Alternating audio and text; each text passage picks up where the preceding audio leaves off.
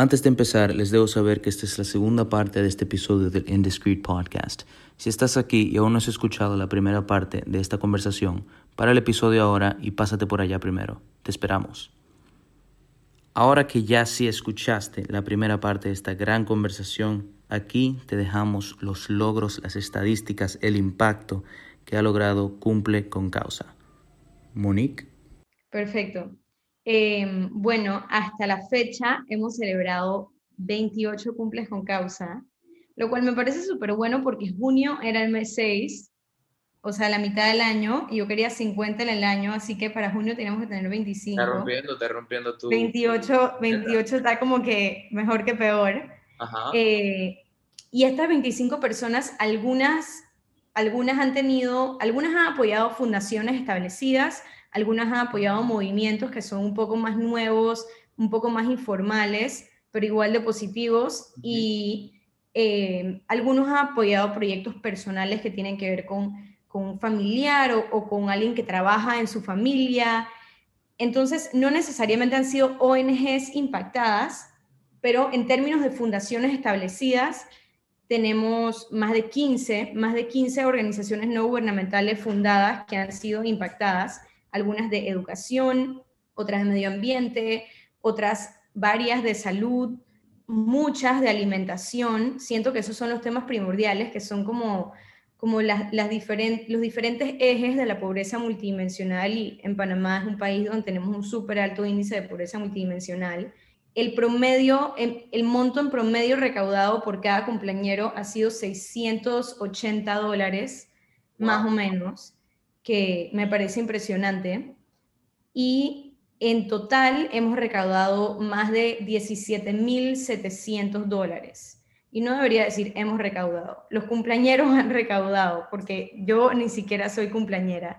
Entre mis horas y sus horas, y las horas que, o sea, entre las horas que yo he metido a hacer cumple con causa, las horas que los cumpleañeros han trabajado para hacer sus cumples con causas y las horas que ellos han eh, organizado de voluntariado. Se han voluntariado más de 200 horas en Panamá a través de este movimiento de este año, que es súper bueno.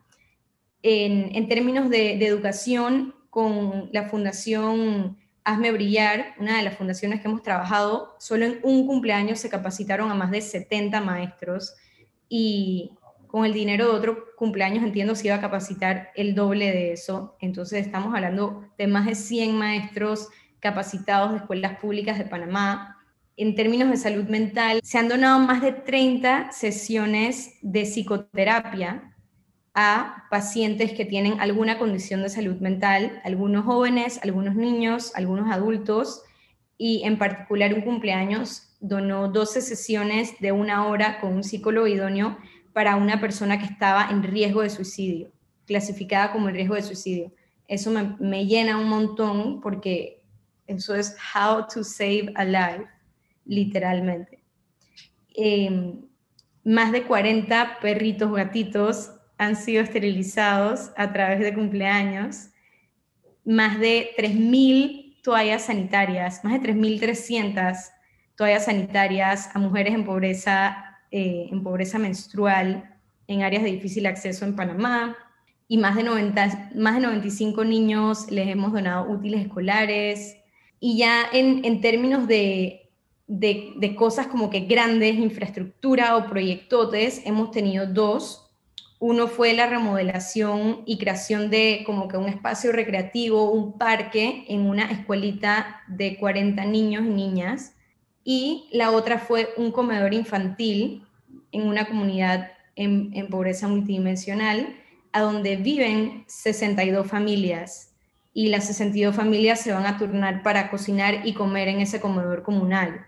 Entonces, en verdad, para las casas que no tenían estufa o nevera o mesas y sillas, que eso estaba afectando la nutrición y la salud de los niños especialmente, ya es como una solución para más de 60 familias que van a poder trabajar en conjunto. Además de toda la organización que se forma en una comunidad cuando instalas algo así central, que todos se benefician y que hace que todos quieran trabajar for the greater good, pues. Así que esos son algunos de los números. Me pone demasiado contenta. Y bueno, ese es el reporte al principio de junio, te estoy diciendo. Hago una pequeña pausa para dejarles saber algunos updates de estas estadísticas, pues habrán escuchado que esta entrevista la hicimos a finales de junio. Desde entonces, Cumple con Causa ha seguido aumentando su impacto, superando los 25 mil dólares en donaciones, acercándose cada vez más a su meta con 43 cumpleaños hasta la fecha y expandiendo su impacto a tres diferentes países. Continuamos con la entrevista. Wow, la verdad es que yo estoy demasiado contento escuchando eso, esos stats, que es un, un, testimonio de qué tan importante puede ser el uno toma acción. Pero creo que, que a mucha gente le va a dar la curiosidad. Cuéntame cuál, cuáles son las ideas en cuanto a monetizarlo, qué has hecho, si tienes algún plan. Yo pienso que la única razón por la cual cumple con causa no se monetiza es porque no me atrevo. y ya que estamos aquí hablando en serio de Shoot Your Shot, eh, me acabo de atrever al primer mini paso, pero para darte un poco de background, yo me siento muy culpable pidiendo dinero. Eh, yo sé que todo esto se basa sobre pedir donaciones y parece que para mí es fácil, pero no, en verdad me siento súper culpable pidiéndole a otros que donen al movimiento sintiéndome que yo en verdad tengo pocos gastos y que lo único que yo gasto es mi tiempo. Eh, obviamente personas como mis papás me dirán, tu tiempo vale un montón de dinero, recupéralo, o sea, cobra por él. Eh, pero por un lado, yo me comprometí al principio del año a celebrarle a 50 personas y yo no voy a cambiar esa promesa y voy a cumplir. Así que por lo menos te aseguro que los primeros 50 cumpleaños con causa no van a incurrir en ningún gasto los cumpleañeros.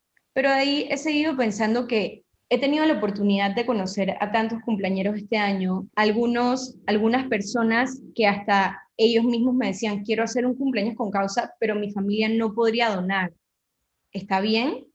Y otros, y otros cumpleaños que me dicen, ah, sí, y, mis papás van a poner eh, los primeros 100 dólares de donación. Entonces, he tenido como diferentes cumpleaños que vienen de, de diferentes es tan difícil hablar de esto, que tienen diferentes backgrounds en sus vidas y me he dado cuenta de que sería una lástima perder cumpleañeros por el simple hecho de tener que cobrarles. O sea, nunca quisiera que llegara un cumpleañero que me dijera, no puedo hacer el cumpleaños con causa porque no te puedo pagar la inscripción o lo que sea que invente de precio. Entonces creo que una de las decisiones que he tomado es que yo no quiero que los cumpleañeros tengan ningún costo yo quiero mantener esa idea de que no importa quién eres, qué estudiaste, de dónde vienes, no importa nada, tú puedes crear impacto. Y creo que si le pongo un precio a crear ese impacto, entonces ya no es para todo el mundo. Entonces, en ese aspecto, una de las maneras que pensé monetizar era esa, cobrarle a los cumpleañeros, pero creo que no la voy a hacer. Okay. Quizás en el futuro invente un modelo un poco más como cumple con causa premium, que quizás incluya más, un poco más de acompañamiento, eh, un poco más de asesoramiento, quizás que incluya planes de ir tú mismo a el momento de entregar la donación. O sea, no, no sé exactamente qué incluiría, pero quizás poner una opción en la que tú sí pagues, pero que sea opcional y que esa opción te dé algunos beneficios adicionales eh, como para poder crear más impacto o quizás que en esa, que en esa modalidad de cumple con causa eh, yo te puedo dar talleres sobre impacto social y además de cumplir con causa, como que sales con conocimiento para poder replicar otros proyectos de impacto social. O sea, algo de ese tipo sí he pensado, pero definitivamente nada obligatorio para los cumpleañeros. Lo que sí hice este mes pasado para monetizar Cumple con Causa y es la primera vez que ha entrado dinero como que a Cumple con Causa como organización es que vendí unos bucket hats que tienen la florecita de nuestro logo y expliqué que en verdad ni siquiera es tanto para monetizar, sino más bien para cubrir los gastos que tiene la organización que no tienen nada que ver conmigo. O sea, no es sobre mi tiempo, sino más bien en verdad yo estoy pagando un Zoom, y yo estoy pagando aplicaciones que facilitan la gestión de, cumple con causa y si las sumas pueden ser como 50 dólares al mes y ese es dinero que yo he como que donado. Siento que no, porque yo uso esas aplicaciones todo el día para mil cosas, pero en verdad es verdad que cumple con causa debería por lo menos no estar en negativo, pues, por lo menos pagar sus propias herramientas. Entonces, eh, así fue como me atreví a pedirle plata a la gente por primera vez y a vender esos bucket hats y fueron bastante bien recibidos, en verdad ya los vendí casi todos y me, me pone muy contenta. No tengo ningún plan de ser alguien que siempre vende algún producto. Eh, no es que siempre vamos a tener stock y siempre vamos a seguir vendiendo, probablemente vayamos sacando como que diferentes cosas en diferentes momentos, pero con esta venta ya podríamos pagar los gastos como por este año, que era mi idea principal. Y los vendí a 20 dólares, pero hubo una persona que me dijo, yo te lo compro en 100. Wow. Gracias por tu trabajo. Y solo quiero mencionar eso y no voy a decir su nombre porque estoy segura que se quiere mantener anónima. Y es una persona que no conozco, pero en verdad esas son las cosas que me hacen pensar si hay gente que quisiera apoyar monetariamente este proyecto. También me ha pasado que una compañera con causa me dice, oye, eh, pero ¿cuánto te debo? Yo, nada. Y es como así. Entonces, sí creo que hay oportunidad de monetizarlo. Y ya creo que los otros planes que tengo son un poco secretos, así que mejor eh, no comentarlos hasta que estén más formalizados. Pero lo que sí quiero decir es, definitivamente tengo súper buenas ideas para monetizarlo, solamente no lo he hecho porque no me he atrevido porque me da pena, porque siento que la gente entonces va a pensar que yo tengo una mala intención atrás de todo esto y como que no he podido manejar eso internamente conmigo de cómo voy a hacer que las personas entiendan que esto es trabajo y que, y que esto tiene que ser autosostenible y que esto en verdad sirve para que la sociedad sirva mejor. Pero definitivamente es sobre atreverme más que sobre que sea o no monetizable. Es monetizable. Ok. Darse cuenta de, de que incluso alguien que sí que sí está emprendiendo y que sí está shooting their shot de una manera, pues también tiene ciertas cosas en las que todavía le cuesta el atreverse. Eh, y creo que eso igual nos habla a todos, porque muchas veces nos hacemos la, la, idea de que alguien que le está yendo muy bien es simplemente superior o has everything figured out y así, pero no lo es. O sea, es simplemente un tema de que esa persona se arriesgó a algo, le salió, tendrá otros miedos que todavía está con los que todavía está batallando, con los que todavía está en ese, en ese estancamiento, vamos a ponerlo así, breaking the wall, the comfort zone, pero que la clave está en, en tener el awareness de eso, en estar consciente de que, de que son momentos temporales y que se sigue striving for shooting your shot, se sigue striving for stepping outside the comfort zone. Sí, siempre, siempre puedes dar un paso más para, digo, ser más tú, mostrar más tú, tu verdadero tú, eh, pero también atreverte a hacer las cosas que piensas que la gente te van a, a a negar. Definitivamente, siento que todo el mundo pasa por, por un momento así todos los días. Claro. Y a todo el que, que está viendo este video, quisiera que aprovecháramos este momento para entre todos motivar a Monique a que se atreva a pedir el dinero que vale su servicio, porque no es un tema de ser greedy, es un tema de, hey, vamos, para yo sustentar este impacto social positivo que yo estoy haciendo, hace falta cierta, cierta cantidad. Eh, Gracias. entonces, en los comentarios, eh, si, si quieren enviarle mensaje directo, todo el que se siente que, todo el que quiere motivar a Monique a salirse de esa zona de confort y shooter shot en ese aspecto, por favor envíenle un, un monito. envíenle un monito ahí. Pero bueno, la verdad es que, que, interesante. Eh, ayuda mucho al que, al que no se está atreviendo. Darse cuenta que todo el que sí lo está logrando es humano también. Y todo el que Gracias, sí. también tiene esa barrera que, con la que te Estamos todos en la batalla. Exacto. Y también tiene esas, esas zonas de confort que, con la que está batallando e intentando salir. Y eso es parte de la vida. Cuando decidiste por fin lanzar tu proyecto y sacarlo al mundo, ¿cómo supiste que estabas lista? Como yo nunca estuve lista para empezar Cumple con Causa. Yo me salvé de que Cumple con Causa empezó sin mí. O sea, eso se empezó a cocinar sin que yo prendiera el fuego y sin que yo hiciera nada. Se empezó a cocinar cuando la gente como que, y yo, y yo, y yo, ¿cómo lo hago? Y, y cómo, y que la gente me empezó como a presionar y a preguntar y a pedir ayuda y me vi en una posición en la que estaba medio que obligada a, a hacerlo, aunque no fuera algo formal.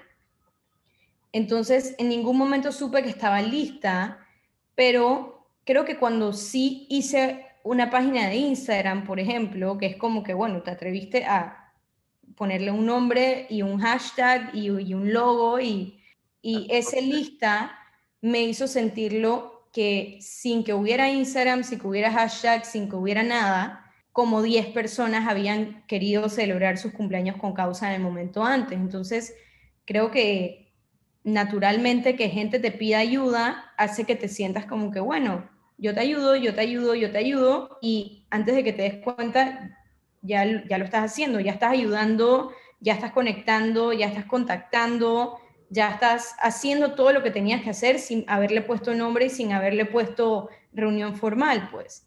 Entonces creo que para mí nunca, nunca voy a estar lista, lista para lo que se necesita, pero también como que una vez ya estás rodando y haciéndolo, te vas dando cuenta de necesidades que o las haces o vas a empezar a fracasar o tu programa no va a ser tan bueno o tan efectivo. Entonces es como que yo no quiero ahorita sentarme y contactar a los directores ejecutivos de las ONGs porque me da pena, algunas me da pena, algunas siento que me van a reactear, algunas siento que van a decir, ¿y esta tipa quién cree que ahora va a venir a recaudarme fondos? Tengo todos esos pensamientos pero estoy en una posición en la que una compañera necesita que yo le consiga el contacto de esta directora ejecutiva y o, se lo consigo a mi manera o no celebra su cumple. Entonces, no estoy lista para hacerlo, pero creo que cuando dejas que una cosa empiece a rodar y que las necesidades empiezan a aparecer, eso te prepara sin que tú estés preparado. Y yo creo que ahí, vamos, habrá sido subconscientemente, pero usaste una muy buena táctica que fue medio le empezar la idea antes de tiempo, o sea, porque realmente tú lo hiciste antes de que le hiciera ese nombre y le creara esa cuenta y la oficializara. Como tú bien dices, tú lo hiciste y ya, te, ya hasta cierto punto te comprometiste con cumple con causa y medio evitaste ese, esa barrera que quizá un poco más difícil de, de overcome, que es la de lo estoy oficializando y poniéndole un nombre que yo sé, mayoría de la gente, vamos a decir, empieza por ahí. Creo que, y yo realmente ni lo había pensado, pero me parece una muy buena forma de uno empezar algo nuevo. Uno decir, bueno, yo voy a empezar a hacer lo, lo que mi marca va a ofrecer, sin decir que la marca existe antes de, y tú también, yo también testing el mercado, testing si realmente la gente lo quiere, si te vuelven a preguntar por eso. Eh, y creo que ahí eso es, es, una forma más compleja de simplemente get other people to, to make, your account, make you accountable. Sí, exacto. cuéntenle su idea a la gente, el atreverse a, ok, esto todavía es nada más una idea, se lo voy a contar a alguien para que después yo me den un seguimiento en dos semanas cuando volvamos a hablar, me dicen, hey, ¿cómo va tu idea que tú me habías contado tal día? Y eso es un motivator y un reminder de, hey, get on, get to it. Hay necesidad. Me parece de verdad súper, súper buen, buen tip que no sé si, si fue intencional o si te había dado cuenta, pero... No, yo que yo nunca, en serio, yo sé que estamos hablando de atreverse y, y eso, pero yo casi que yo, yo, creo que yo no me atrevería a abrir una empresa y de la nada comprar un local y pedir mercancía y abrir. O sea, yo en verdad pienso que yo no tengo ese, ese componente de tanto atrevimiento. Y yo entiendo que es una parte atreverse, pero otra parte también es como que you have to be smart in life y saber que no puedes de repente pensar que todos tus caprichos se van a convertir en el mejor negocio y en una realidad, pues. Em, y en ese sentido yo pienso que yo soy muy cuidada, pues soy como que no voy a invertir esa plata así si no estoy segura de, cómo va a resultar, o no voy a invertir ese tiempo así si no estoy segura de cómo va a resultar. Y no me gusta meterme en cosas que se sientan un safe. Pienso que ha sido mucho mejor que esto sea need-based. Como que quiero tu ayuda, doy mi ayuda, quiero tu ayuda, doy mi ayuda, quiero tu ayuda, doy mi ayuda. No es como que no, no hubiera sido lo mismo si yo hubiera empezado ofreciendo un montón y que la gente cotizara un poquito. Entonces creo que empezar ofreciendo muy poquito y que la gente, que la gente te cotice lo que hay es una manera más safe y bueno, para mí personalmente más cómoda. Ok, me gusta que tú eres la persona que reconoce que no, que no necesariamente eres una persona bien atrevida y que, y que sí, quizá en tu caso también hubo un factor de, de suerte que things worked out the way they did, pero creo que también hay un mérito de que te sentaste a hacerlo y fuiste proactiva, o sea, y quizá inconscientemente usaste tácticas súper buenas que yo realmente, yo mismo estoy aprendiendo muchísimo en De, Ay, qué bueno. De tu historia. Yo pienso que, que, por ejemplo, mi, mi ser atrevida, eh, realmente atrevida, hubiera sido decirte, I quit my job, cumple con causa de hacer mi trabajo y este año voy a vivir de la plata que cumple con causa. Eso hubiera, o sea, eso, eso era irreal y ese es el tipo de cosa que yo te digo, yo nunca me hubiera pintado a mí esa película em, y tampoco me hubiera atrevido a hacerlo ni a decirlo, pues. Entonces creo que también es bueno, los baby steps are good, baby steps are nice. Em, y quién quita que en cinco años yo sí voy a vivir de cumple con causa, no sé, no sé qué va a pasar, pero estoy contenta de que no lo estoy viendo como que ya esto tiene que ser mi trabajo y todo el día. No, siento que estoy en el proceso de los baby steps a donde te sacas la shit. Y donas mucho tiempo y, y, sientes que perdiste tiempo y que estás agotado y, y, que todavía no eres suficiente y que tienes que seguir y que tienes que matar y que todavía tienes que hacer más nombre y que todavía tienes que conseguir a más gente que quiera donar para después poder llegar a, esa, a ese atrevimiento caprichoso que sería, quiero que esto sea mi vida en verdad, pues. Así que una parte de atreverse sí me parece importante, que es atreverse a sufrir un poco em, para después llegar al, al, al, bigger prize, a lo que en verdad quieres, a, tu dream. Claro, sí, sacrificar lo short term por lo long term, o sea, y creo que eso aplica en, en, en todo, o sea, en, las inversiones tienden a ser menos riesgosas si tú las haces a largo plazo. Y eso es, creo que lo que tú dijiste simplemente, o sea, sigue siendo un ejemplo de shoot your shot, sigue siendo un ejemplo de, de atreverte a hacer algo, pero lo hiciste de una manera más sostenible. El atreverse no necesariamente significa darle para allá y no lo piense y no planifique. No, no. Significa, ok, siente tu momento, como tú dices, utiliza la introspectiva encuentra dentro de ti qué es eso que para ti sería el, el atreverte. Y si todavía tú no estás en ese punto donde, que en tu, en tu caso de dedicarte full time a cumplir con causa, ¿verdad? Bueno, pues, ¿cómo yo puedo break down este, este big step que yo tengo que dar? Y como tú dices, do it through small steps. Me encanta ese, ese, esa recomendación. Y bueno, ya se nos está acabando un poco el tiempo, entonces quiero aprovechar estos últimos momentos, esta última pregunta, para ponerlo en concretamente. ¿Qué son las tres cosas, los tres main tips que tú le darías a alguien como Monique en octubre del año pasado? O sea, alguien que, que, vamos, reconoció que existía una idea en ella que le apasionaba, le llamaba, pero que aún no ha hecho nada, que aún eso solamente está ahí en su cabeza.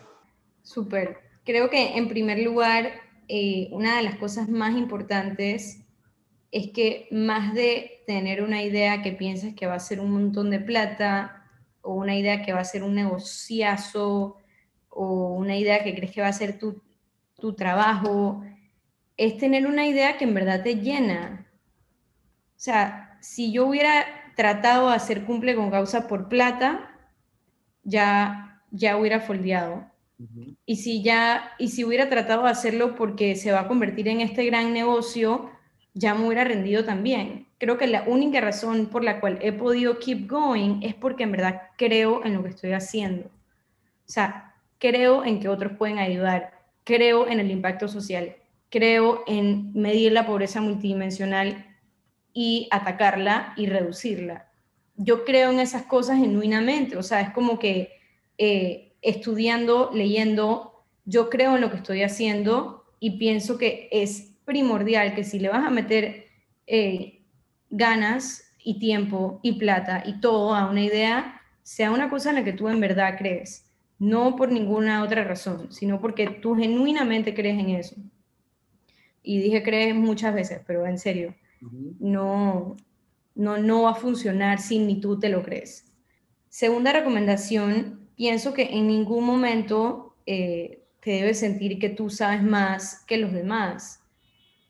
En cumple con causa, yo sé que la gente dice es tu idea, es tu idea y todo, pero yo he aprendido en todos los cumpleaños cómo hacerla mejor. Entonces como que mi, mi propio conocimiento ha ido cambiando y ha ido aumentando tanto desde que empecé, que pienso que es, es importante mantener esa idea humble, como que tú no sabes todo y estás empezando y quizás tienes una buena idea, pero tienes que tomar en cuenta que esa idea se te va a ir derrumbando, te vas a dar cuenta de que te equivocaste. Em, tuve, tuve una cumpleañera con causa que trató de nunca darme su donación y eso no lo he contado en público en ningún lado, pero básicamente es como robarle al programa, recaudó los fondos y, y no los entregaba y ahí aprendí una, una, al final sí lo logré, tuve que tomar medidas, pero ahí aprendí una lección de la confianza que voy a depositar en cada una de estas personas y en los requisitos que voy a tener para cada cumpleañero antes de entrar. Entonces es como que tienes que saber que en todo momento puedes crecer más y saber más. Y en tercer lugar, aparte de keep learning y, y keep humble, está en paz con que la idea va a cambiar y a cambiar y a cambiar. Em, porque sí, así como hablamos al principio, yo empecé a ayudar a gente sin saber hasta cuándo los iba a ayudar, ni cuánto les iba a ayudar, ni cómo los iba a ayudar. Y así de repente al final del año teníamos como 7 a 10 cumples con causa.